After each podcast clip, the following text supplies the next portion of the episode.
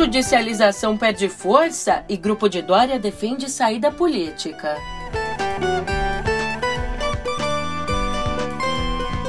E também por aqui o tão falado encontro de Bolsonaro e Elon Musk.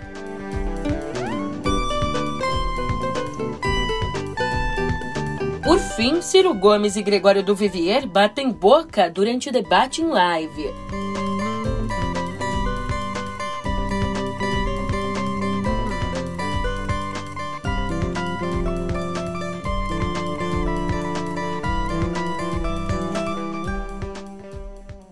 Um ótimo dia, uma ótima tarde, uma ótima noite para você. Eu sou a Julia Kerker e vem cá, como é que você tá, hein? Segundona, dia 23 de maio e a gente começa o nosso episódio de hoje com o ex-governador João Dória, que... Esquece, ia tomar tempo demais e não tem tanto espaço assim para ele. É, eu já te explico isso no pé do ouvido.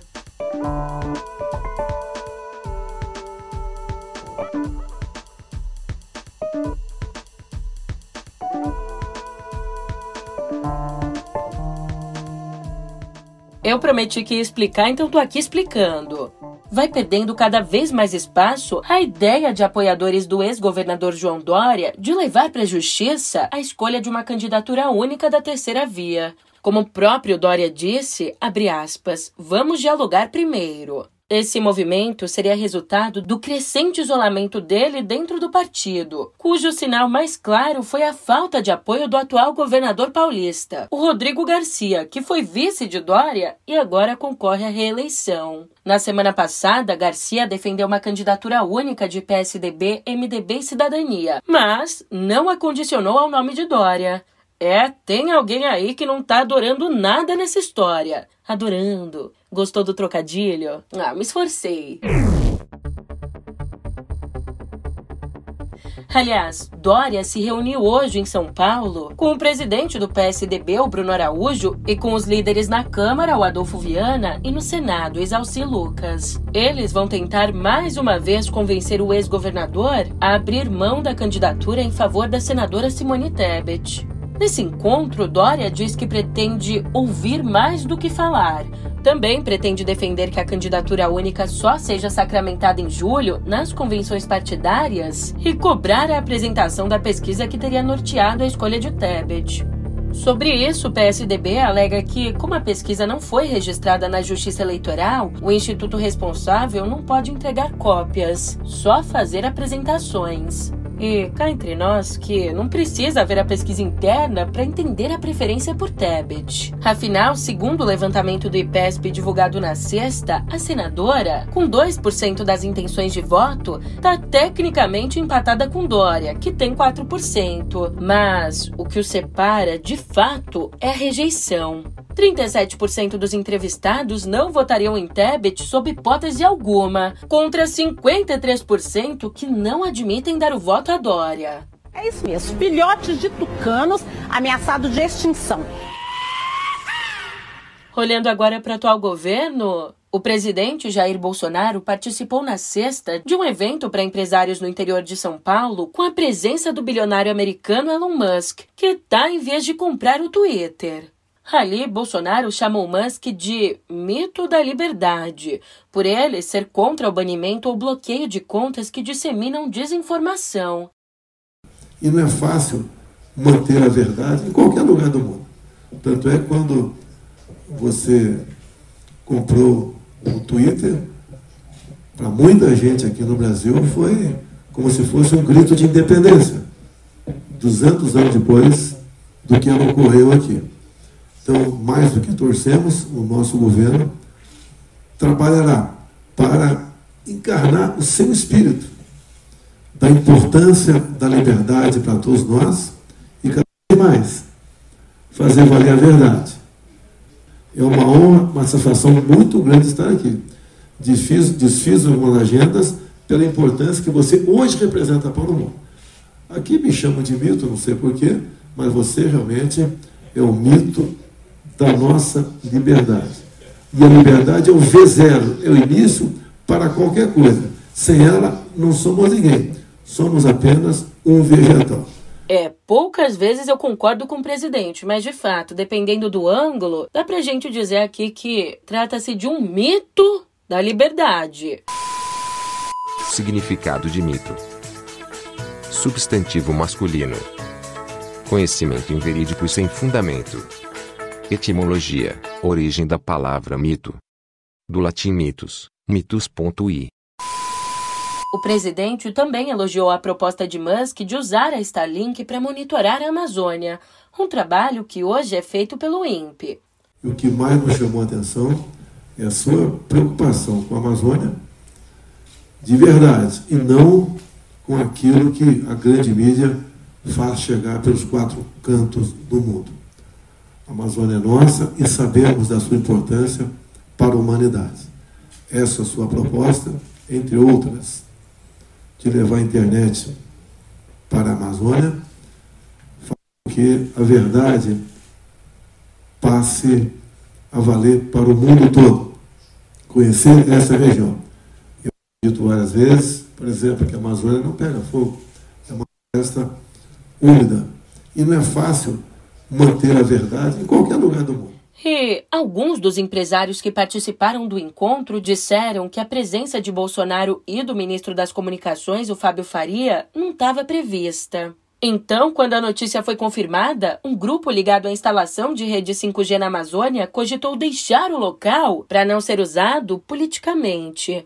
E, mais do que defender o fim da moderação no Twitter, os afagos de Bolsonaro a Musk buscam criar uma narrativa junto à base do presidente para se contrapor à ideia de que Bolsonaro transformou o país em párea internacional. Julia, mas de que forma? Olha, o encontro com o homem mais rico do mundo indicaria que o governo tem uma política externa acertada e é respeitado no exterior. Inclusive, o vereador carioca Carlos Bolsonaro, responsável pela comunicação digital do pai, fez nas redes sociais várias publicações comparando a agenda com Musk a encontros do ex-presidente Lula com líderes de esquerda latino-americanos.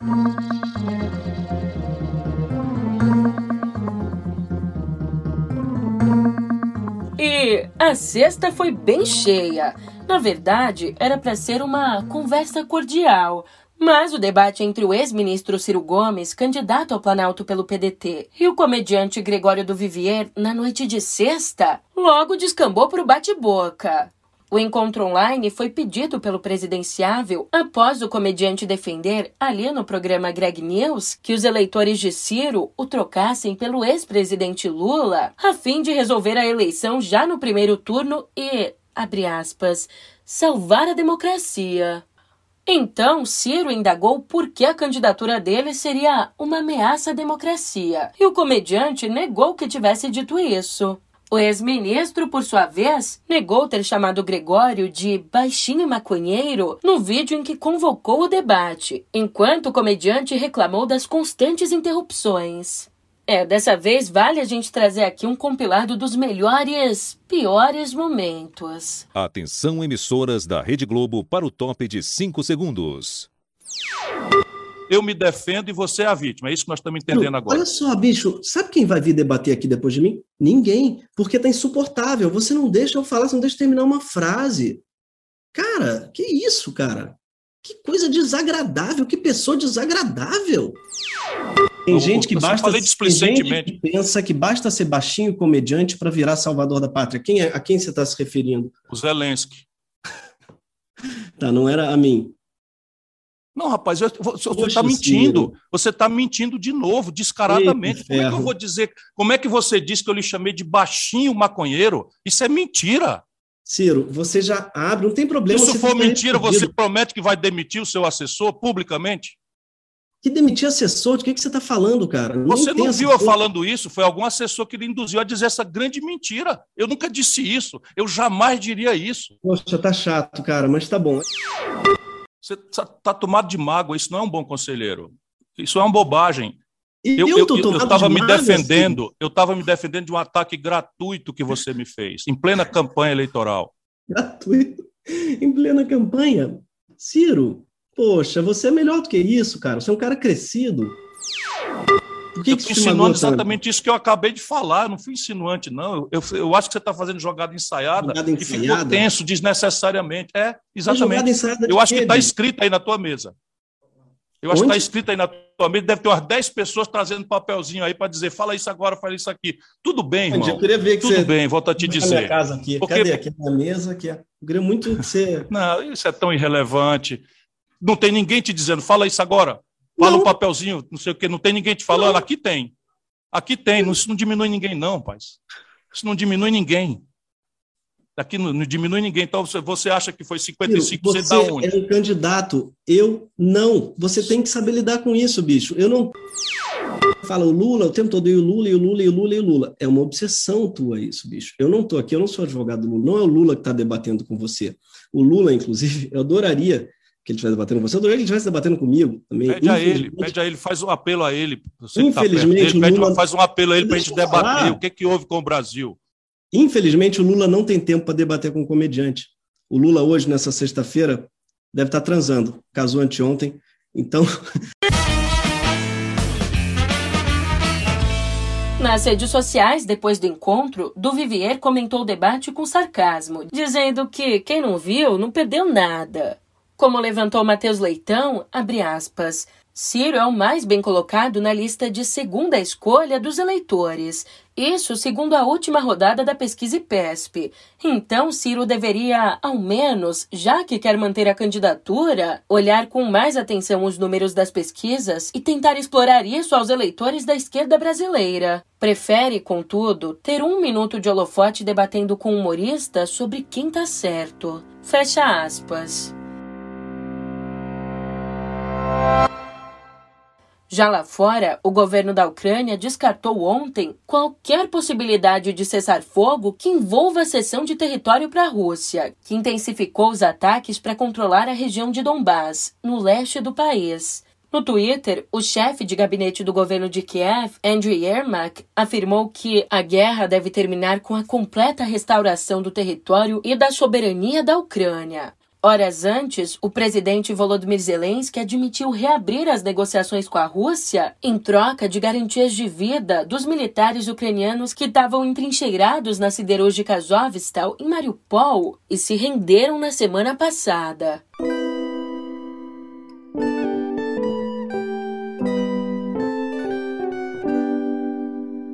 A pandemia nem foi embora, mas já existe uma não tão nova ameaça à saúde pública, a dengue.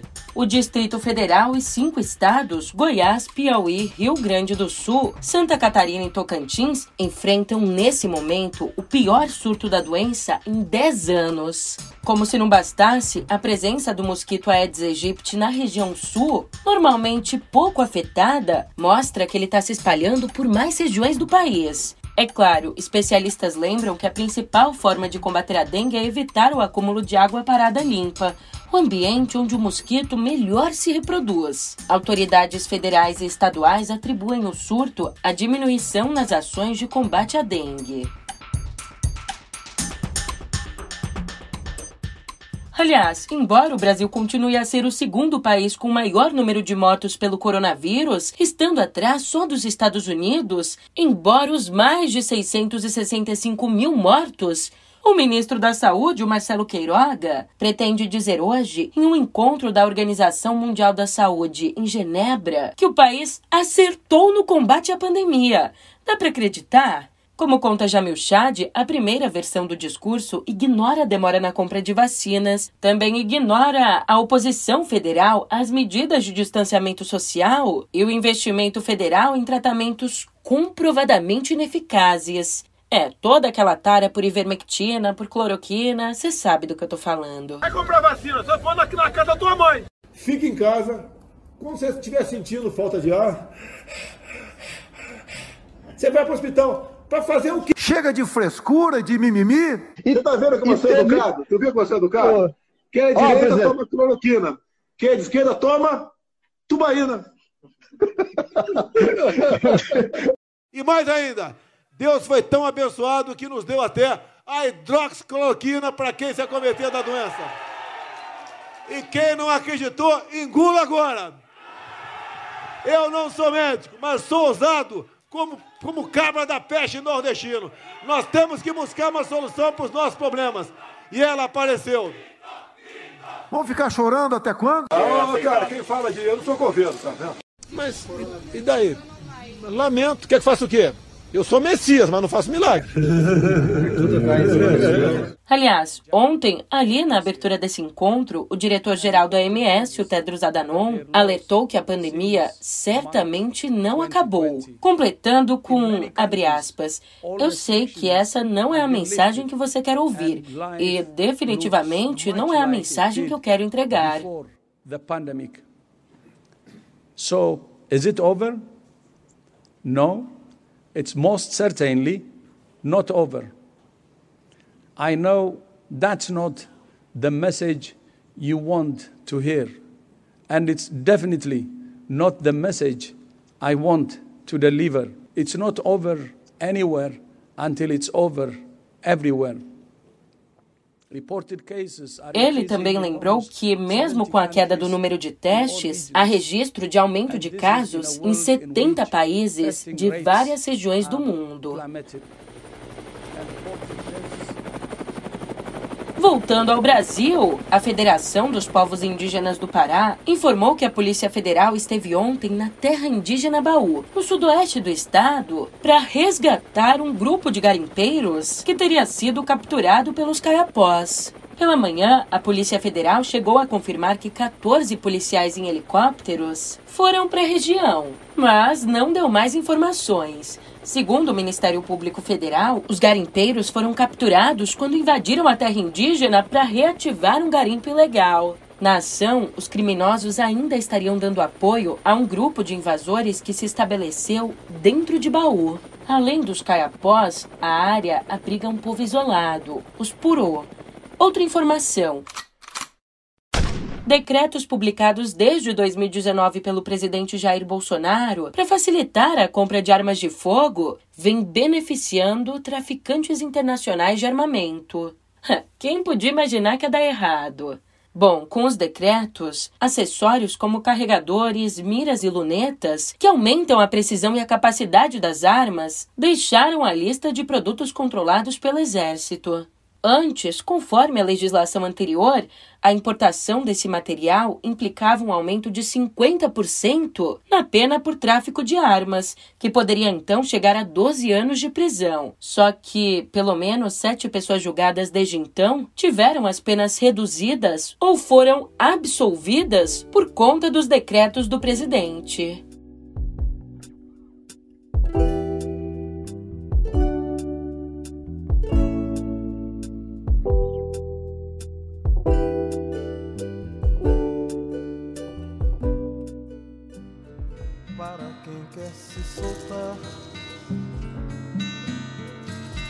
Invento cais, invento mais.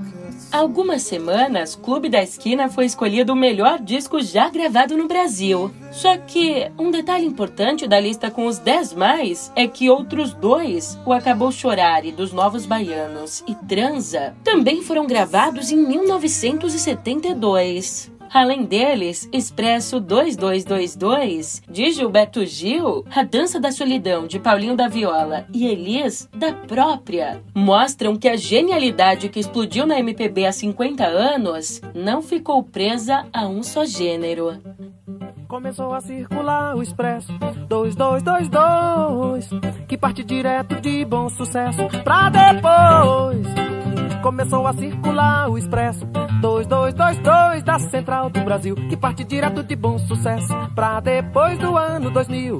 Dizem que tem muita gente de agora se adiantando, partindo pra lá, pra 2001 e dois e tempo afora até onde essa estrada. E o Festival de Cannes só termina no próximo sábado mas já tem o seu favorito. Okay, here we are. Oh, thank you. I have one joke. Eh? Do you know how to tell a communist?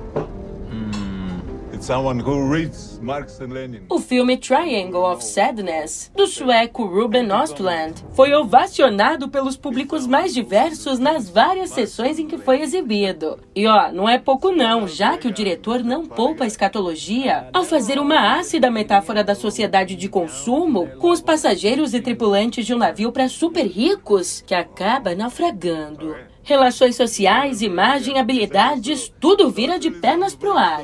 O público, obviamente, adorou. Agora resta saber se algo surgirá ao longo dessa semana para entristecer o triângulo na hora da premiação.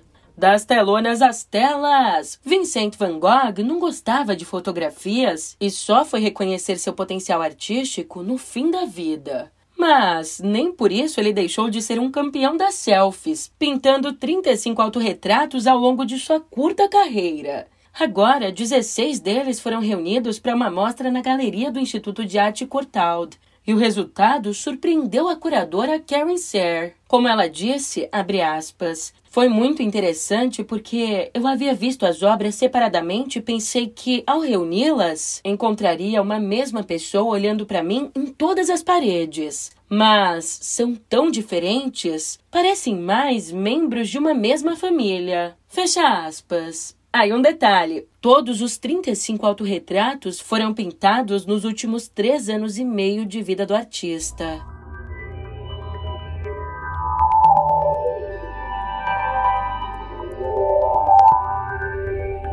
Aqui em Cotidiano Digital eu te conto que, no Brasil, para participar do evento Conecta Amazônia, com a presença do presidente Jair Bolsonaro na última sexta, Elon Musk anunciou via Twitter um novo projeto em parceria com o governo federal envolvendo a rede de satélites da Starlink.